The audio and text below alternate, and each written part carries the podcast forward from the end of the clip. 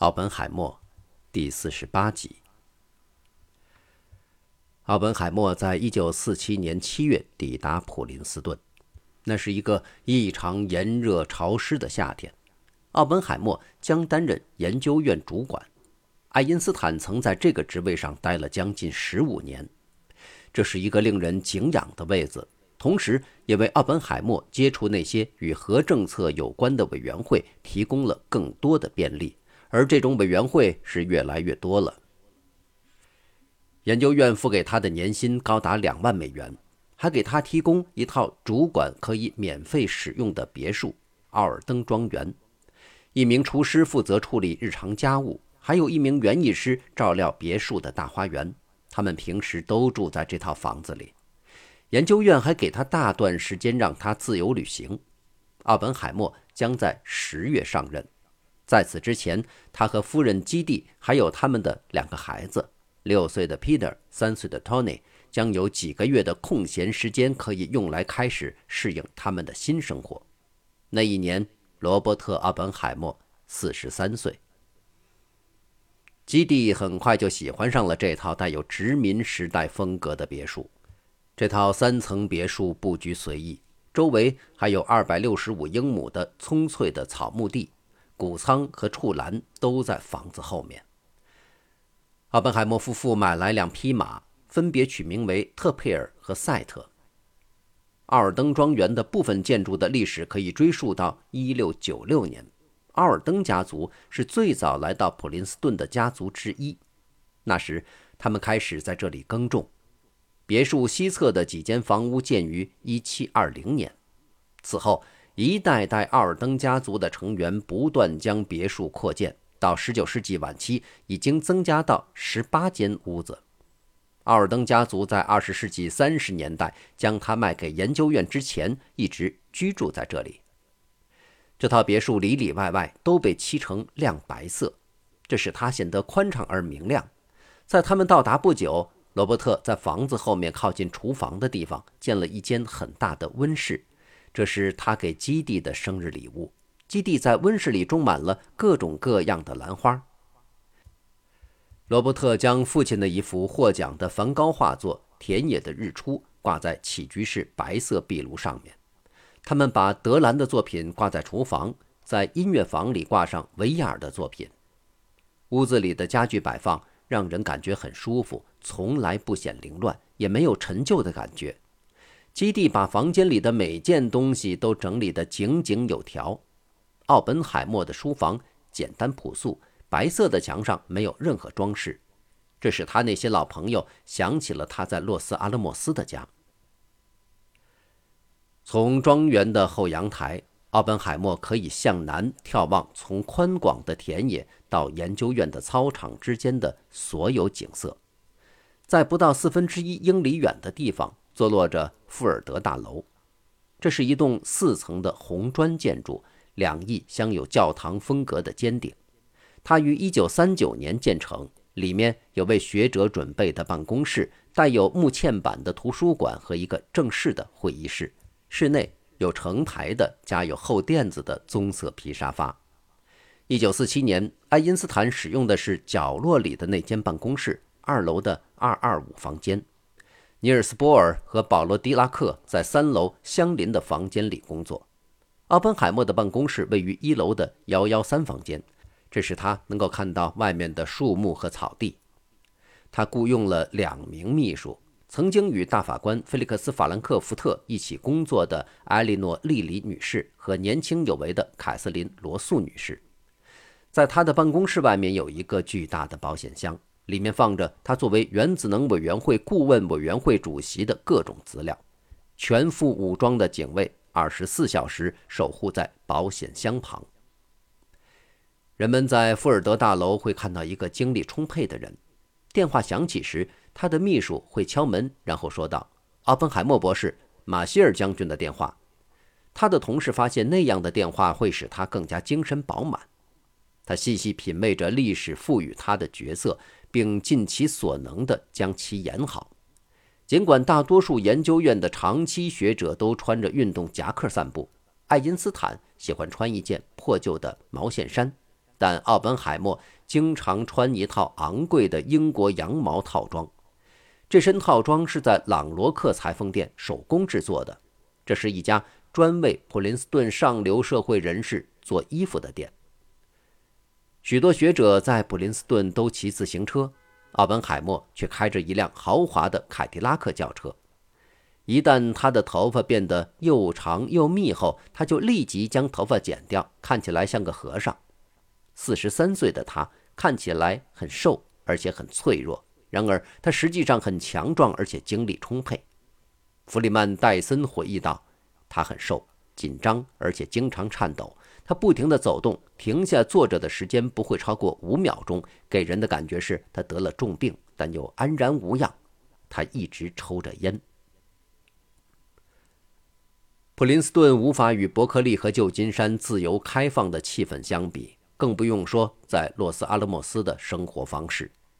一九四七年的普林斯顿只是一个有着两万五千居民的郊区城镇，仅有的一盏交通灯在拿骚和威瑟斯庞大街的拐角处。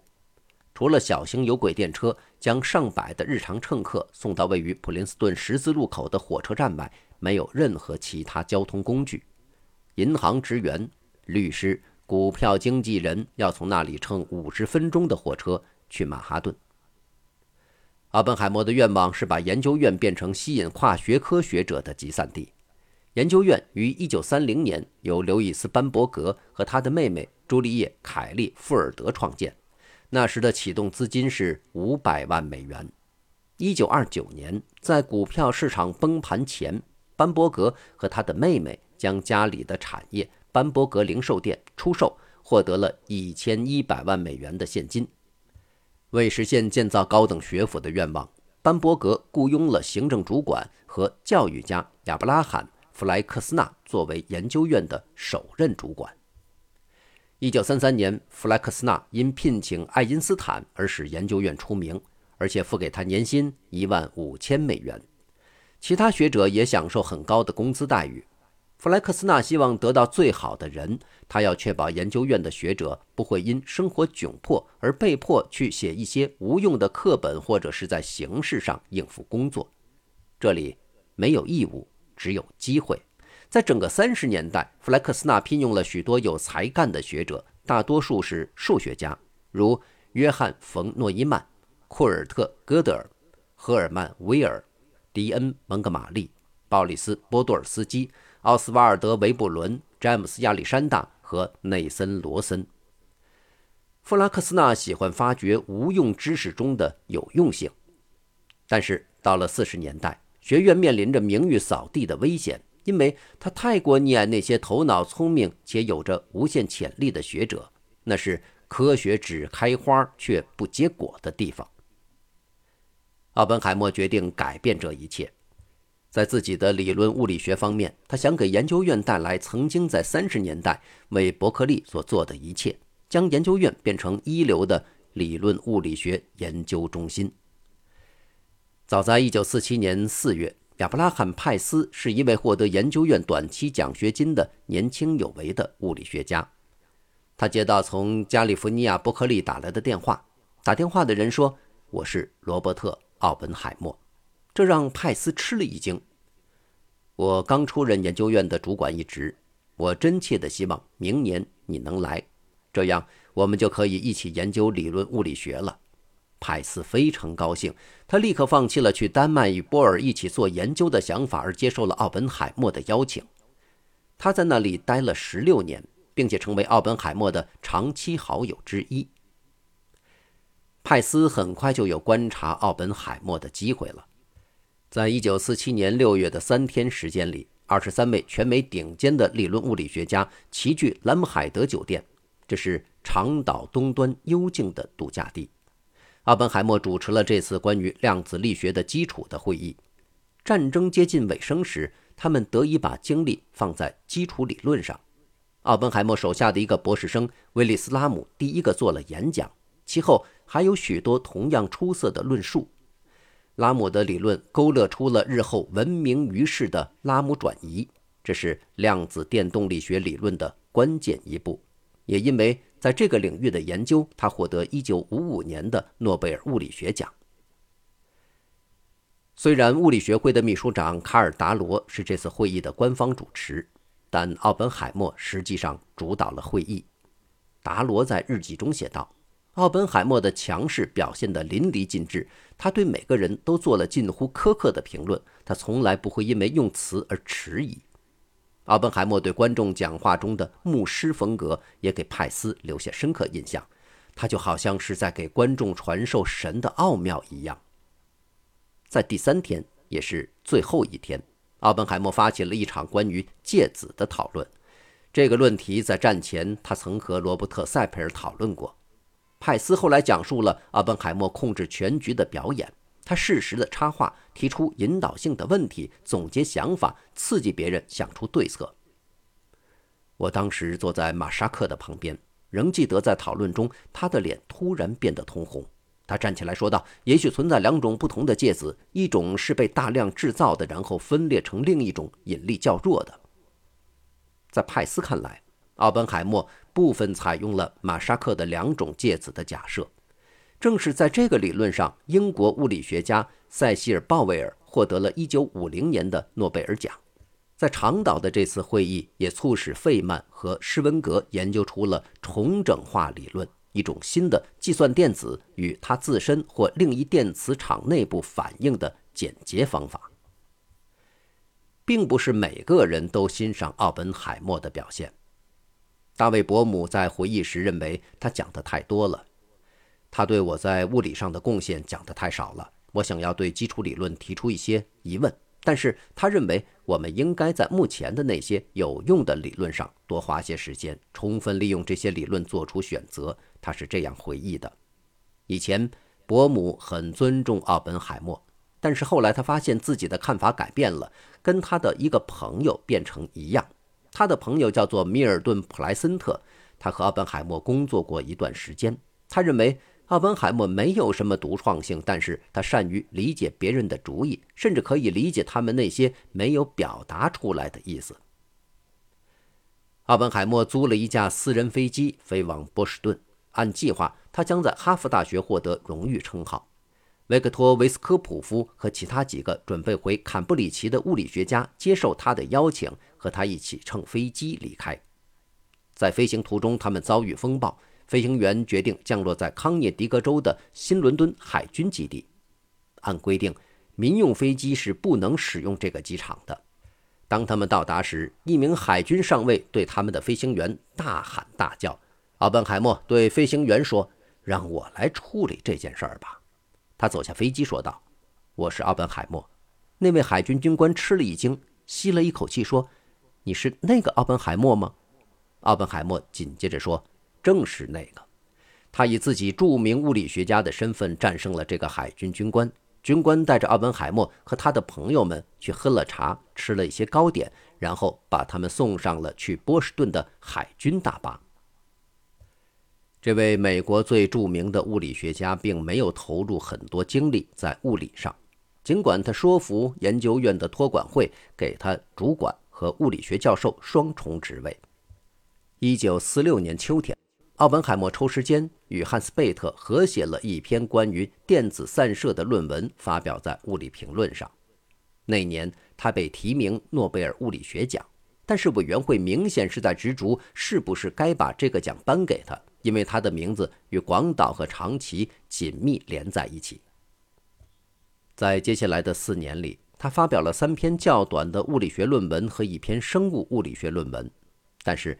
一九五零年后，他再也没有发表过任何论文。一九五一年来研究院的一个访问者莫利格尔曼说道：“他不是一个能坐得住的人。德语里‘坐得住’就是坚持的意思，从不厌烦地坐在椅子上。”他说：“据我所知，他从来没有写过一篇长论文，也从来不做那些大量的计算和任何类似的工作。他没有耐心。”他的成果都是一些短的文章，但却相当优秀。他能激励别人做工作，他的影响力是巨大的。在洛斯阿拉莫斯，他管理着几千人，有几百万美元的资金。现在他控制着这个研究院，手下只有几百号人和八十二万五千美元的预算。洛斯阿拉莫斯全靠联邦政府的资金，但是研究院的托管会不允许他的主管申请联邦政府的基金。研究院是一个独立领地，与他的邻居普林斯顿大学没有任何关系。到1948年时，大概有一百八十名学者加入进他们新创的两个系——数学系和历史系。研究院没有实验室，没有回旋加速器，这里没有比黑板更复杂的器械。这里没有课程，没有学生，有的仅仅是学者，大部分是数学家，一些是物理学家，还有少数是经济学家和人文学家。事实上，阿本海默的第一个职位使他显得似乎是在尽力把研究院转变成理论物理的中心。他从伯克利带来五名访问学者。在成功劝说派斯留下后，他又聘请了另一个有前途的年轻人弗里曼·戴森成为研究院长期成员。他还劝说尼尔斯·波尔、保罗·狄拉克、沃尔夫冈·泡利、汤川秀树、乔治·乌伦贝克、乔治·普拉切克和其他的一些年轻学者来研究院过暑假和公休假。在一九四九年，他将一位十分聪明的、仅仅二十七岁的年轻人杨振宁请到了研究院。杨振宁在1957年与另一位中国出生的李政道一起获得诺贝尔物理学奖，李政道也被奥本海默请到了研究院。派斯在1948年2月的日记中写道：“这像是一个虚幻的地方。波尔到我办公室来和我谈话，我从窗口可以看见爱因斯坦和他的学生们向他家走去。隔着两个办公室坐着狄拉克，楼下是奥本海默。”世界上没有其他地方像这里一样会聚集着这么多聪明的科学头脑，当然要除去洛斯阿拉莫斯。在一九四六年六月，那时奥本海默还没到研究院，诺伊曼已经开始在富尔德大楼的地下锅炉房里研究他的高速电脑。这是研究院有史以来最实用的，同时也是最费钱的东西。刚开始，研究院托管会给了诺伊曼十万美元作为启动资金。后来，他又获得了美国无线电公司、美国陆军、海军研究所和原子能委员会的赞助，这是研究院少有的一次破例接收外部资金的事件。一九四七年时，距富尔德大楼几百码的地方有一座砖砌的小屋，就是用来存放诺伊曼预想中的电脑的地方。制造这样一个机器的计划，在那些认为思考才是自己的工作的学者中引发争议。数学家蒙哥马利抱怨道：“我们没有什么是需要大量计算的。”奥本海默对诺伊曼的研究抱有两种看法。和那些人一样，他认为不应该把研究院变成一个国防部资助的实验室。但这次不同，诺伊曼的机器将会对研究工作起到革命性的推动作用，因此他支持这个项目。诺伊曼同意不为他的设备申请专利。尽管这个东西很快就变成了商业电脑的模板，奥本海默和诺伊曼在1952年6月正式推出了研究院的电脑。在那时，它是世界上运行最快的电脑，而且推进了20世纪末的电脑革命。但是，当它被其他的更快、更好的机器超越时，聚集在奥本海默屋子里的研究院长期成员们投票决定完全停止这个项目。他们还达成一致，再也不让类似的东西出现在研究院。一九四八年，奥本海默请来古典学者哈罗德·彻尼斯，他是奥本海默在伯克利的朋友，是柏拉图和亚里士多德研究的全美国的顶尖学者。同年，他又游说托管会建立了一个一万两千美元的主管基金，他可以自由支配，用这些钱请一些短期学者到研究院。他请来了儿时的朋友弗朗西斯·福格森，福格森利用这些资金写出了他的作品《戏剧印象》。在鲁斯·托尔曼的建议下，他设立了一个心理学顾问委员会。鲁斯和他的内弟爱德华·托尔曼以及乔治·米勒、保罗·梅尔、欧内斯特·希尔加德和杰罗姆·布鲁纳每年到学院一到两次。奥本海默喜欢谈一些心理学的话题。布鲁纳发现。他在感兴趣的事上很聪明，但却漫不经心，而且他很顽固，不论在哪儿都时刻准备着探讨任何话题。他十分讨人喜欢，我们几乎对任何话题都讨论。但心理学和物理哲学是我们的最爱。不久，许多人文学家也加入到研究院，包括考古学家霍默·汤普森、诗人艾略特、历史学家阿诺德·汤因比、社会哲学家伊赛尔·柏林，后来的外交家和历史学家乔治·凯南等。奥本海默坚信可以把研究院建成集文理科学于一体的研究院。在奥本海默的讲话中，他一再强调，人文知识会帮助科学更好地理解它的性质和结果。虽然仅有一小部分数学家支持他，但他们的支持却十分有力。诺伊曼对古罗马史的兴趣不亚于他自己专业的兴趣，还有些其他人和奥本海默一样，对诗歌有着浓厚的兴趣。他希望把研究院建成那些能理解整个人类状况的科学家、人文学家、社会学家的天堂。这是一次让人难以抗拒的机会，把两个世界——科学和人文合二为一的机会。奥本海默在这两个方面都像年轻人一样投入。从这个意义上来说，普林斯顿是洛斯阿拉莫斯的对立面。也可能是奥本海默对之前生活的校正。感谢收听这一期，欢迎继续收听下一集。